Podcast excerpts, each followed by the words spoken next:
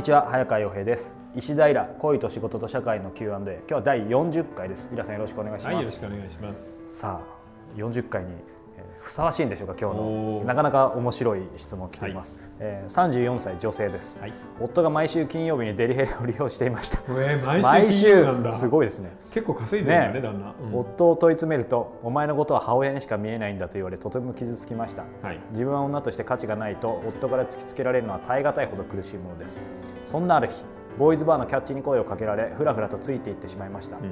ただの客だと頭では分かっていても、はい。可愛いね綺麗だよと言われるのとても気持ちがよく、はい。その甘い罠にころりとはまってしまいました、はい。子供がいるので頻繁に行くことはできませんが気持ちはボーイズバーの彼に夢中です。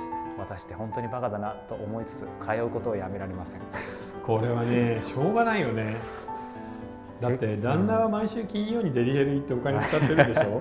だったらこれおあの、ね。奥さんの方もいいじゃないたまにボーイズバーに行くぐらい、ただねあのーあんまり無駄に大きいお金を引っ張られないぐらいで、うん。そこそこ遊べる範囲で息抜きしてくださいよ、でボーイズバーのことどうだろうね。ボーイズバーの子は枕営業するのかな、ああどうなんですかね、うん。そのうちそういう関係になるかもしれないけど、うん。ともかくあの家庭が破綻するほどのあのお金を引っ張られなければ僕はもうこっそり通えばいいと思いますけどね。毎週金曜日にね。うん、いや本当。でもしびれる夫婦じゃない？そう。金曜の夜。そうそうそうそう。あの奥さんはボーイズバーに行って満足して帰ってきて旦那はデリヘルに行って満足して帰ってきて金曜の夜なぜか家が妙に 和気あいあいとしているってねいう、いい週末かもしれないね。の地獄のような夫婦切ないですすごねいっすね。こお子さんいるからお子さんどうするかってあるけどでも。いやもういいんじゃない？だってしょうがないもんね。この旦那変えられないでしょ。でもなんか今ふと思い出しましたよ、はいイラさんが昔教えてくださったのはフランスとかのうん。どっかの、えー避暑地かどっかにあはいはいはいはいねはい。なんか夏かなんかに、ええ。夫婦がそれぞれみんな別でなんか行って、そこには詮索しないみたいな、うんそれからやったらねいいんですけどこれがちょっと毎週だからそこはもう割り切ればいいんじゃないですかね、うん。この人は家族の一員で同志としてはいい。でもその性的な相手としてはもう彼は見てくれないし機能しないんだから、うん。そういう部分は外で、えー満たすと。うん。でそれに対してはあまりにもなんか無駄なお金を使わないぐらいのブレーキをかけて、えー、チヤホヤされて楽しむという。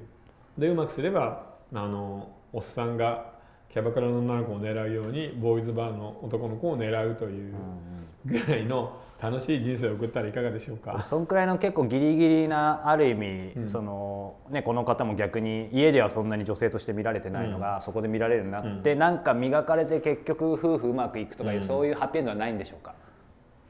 あんまないんじゃないだってこの男さバレた後でも毎週金曜日にデリヘル行ってるんでしょ？ね。バレた上で毎週帰るってよほどハートが強いかさ 自分の妻のことはもう基本的に無視してるんだよね。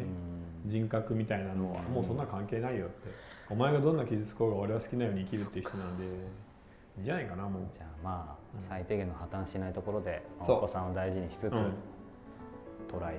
ただ敵も去るもんでさ本当に僕誕生日なんで1本10万のシャンパン入れてくださいお願いします。これ入ると給料のランクが上がるんですよとか言われて、入れちゃうかもしれないですね。うん、だからそういうのだけ気をつけてね。ね。誕生日になんかはい30万ぐらいあげちゃったりとかね、そう気をつけましょう。はい、はい。ぜひ気をつけて楽しんでください、はい。えー石平恋と仕事と社会の Q&A では引き続き質問を募集しております、そしていよいよ4月から、えー石平のオンラインサロンも始まりますので、はい。えーいずれにしても、えー公式サイトの方をチェックしてみてください、はい、えー今日は第40回でした。井田さんありがとうござはいい、ました、ありがとうございました。石井でした、はい